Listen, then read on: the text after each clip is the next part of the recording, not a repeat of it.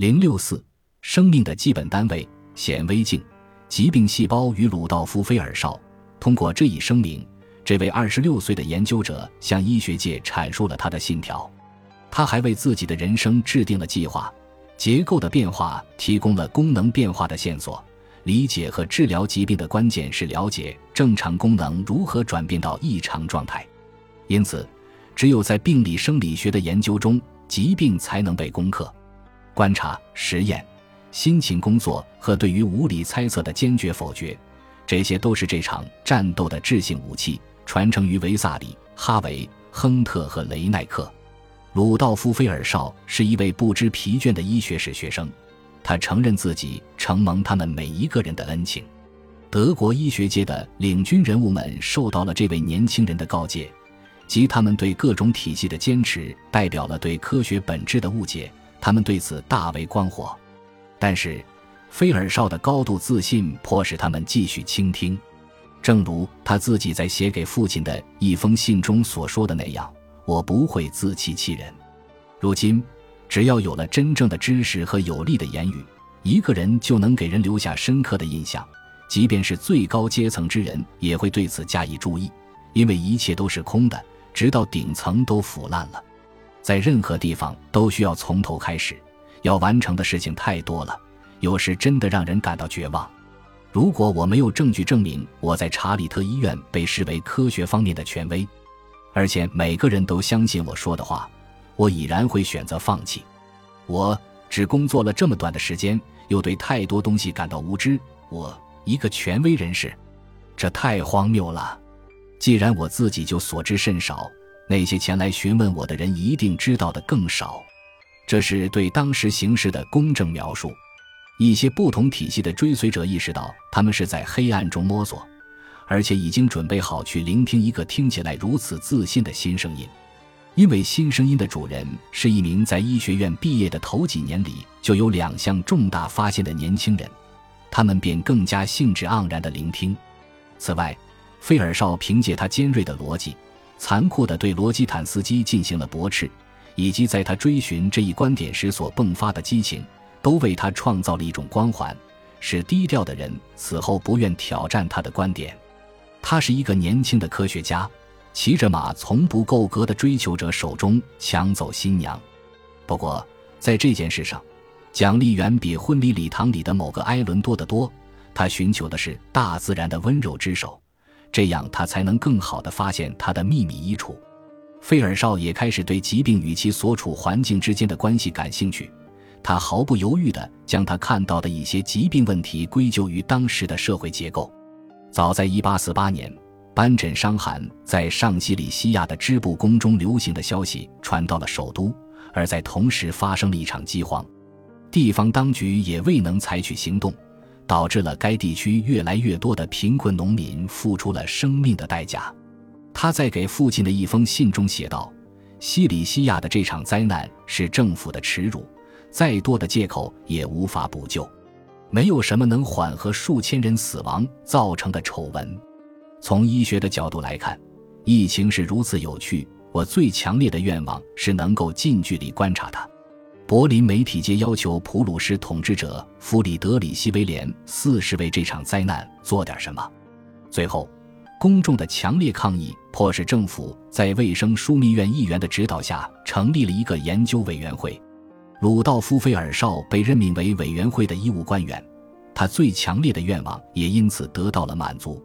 他于1848年2月20日抵达西里西亚，花了近三个星期的时间。不仅对这次疫情进行了医学层面的研究，还调查了他所处的环境条件。他的报告对国王的权威和他对待最贫穷臣民的方式进行了尖锐的谴责。他整合了这些批判，并发表在《菲尔绍档案》中，但这件事并没有得到权威者的青睐。菲尔绍伴着盛怒写下了他的报告。他先对斑疹伤寒患者的尸检结果。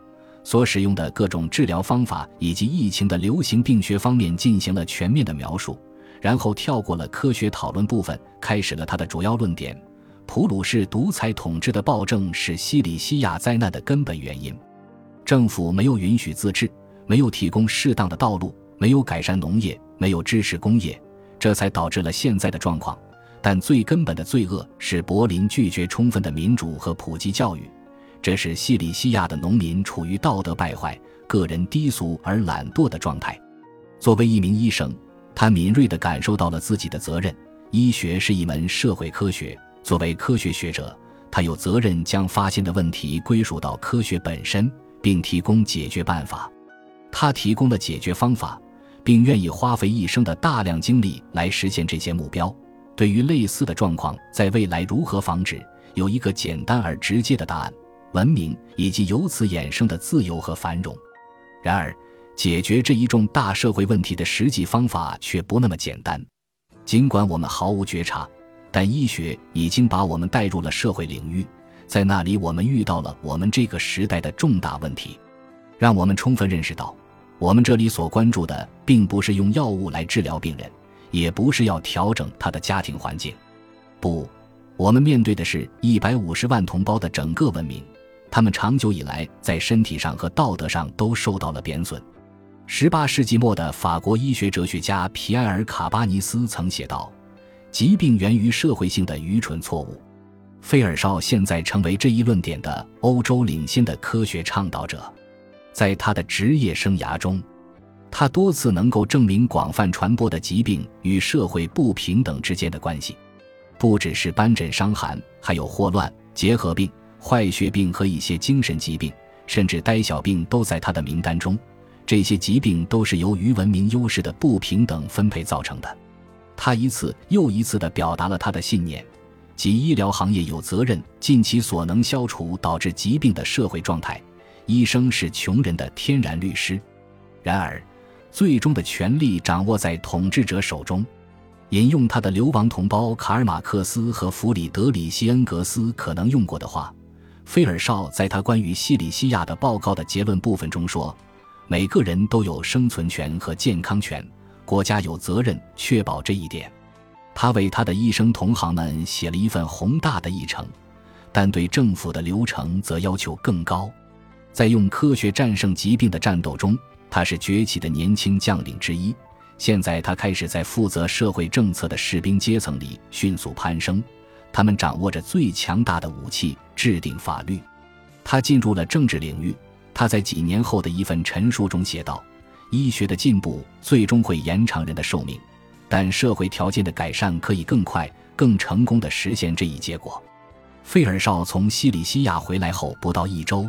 史称1848年革命的民众起义在柏林的林荫大道上爆发，他和他的数千名自由派同僚在街上设置路障，反对政府军。这种方式在欧洲其他首都同样被采用。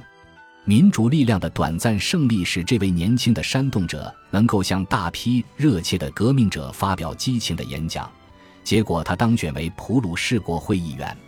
由于不到议会要求的年龄，他不能任职。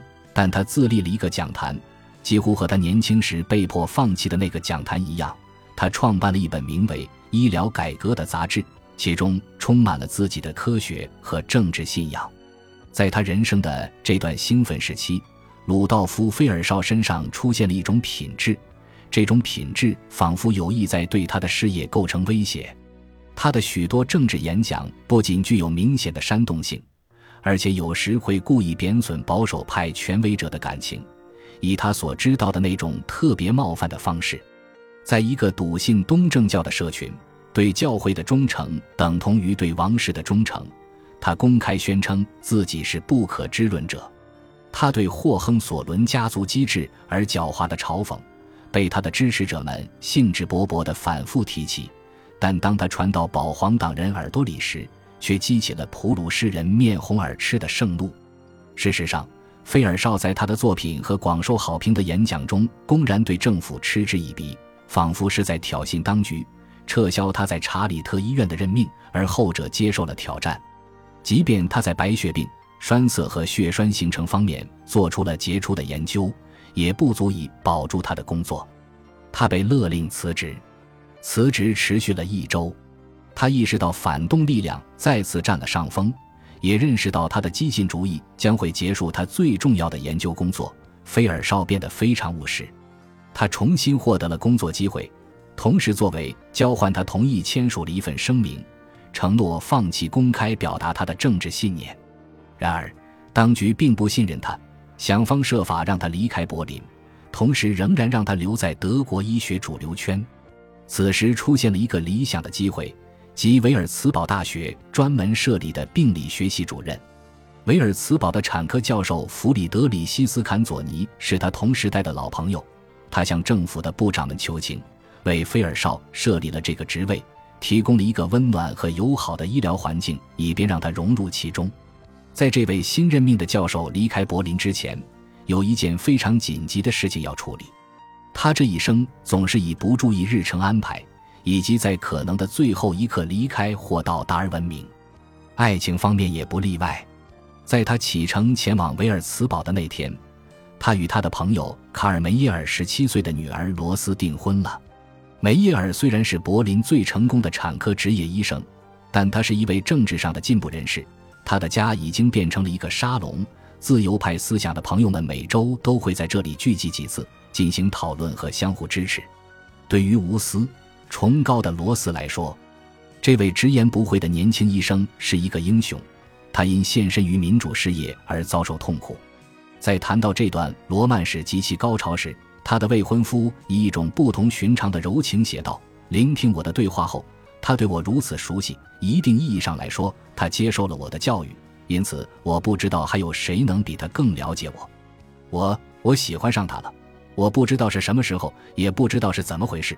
但是有一天，我突然意识到，他出乎意料地占据了我的心。”这件事发生在一个非常悲伤的时刻，就在同一天，也就是三月的最后一天，当我认定了我的小罗斯时，我收到了正式的解雇通知。那一刻，我觉得掩饰对罗斯的感情更光荣。因此，即使在我接受了富维尔茨堡的任命后，仍旧没有表明心意。我也暂时不能离开柏林。当我终于看到，当我看到罗斯一天比一天更不能掩饰他的悲伤时，当我看到他在受苦，显然是因为我，我再也无法克制自己了。星期一我是来道别的，但是下午我们已经拥抱在一起了。事情就这样发生了。本集播放完毕，感谢您的收听，喜欢请订阅加关注，主页有更多精彩内容。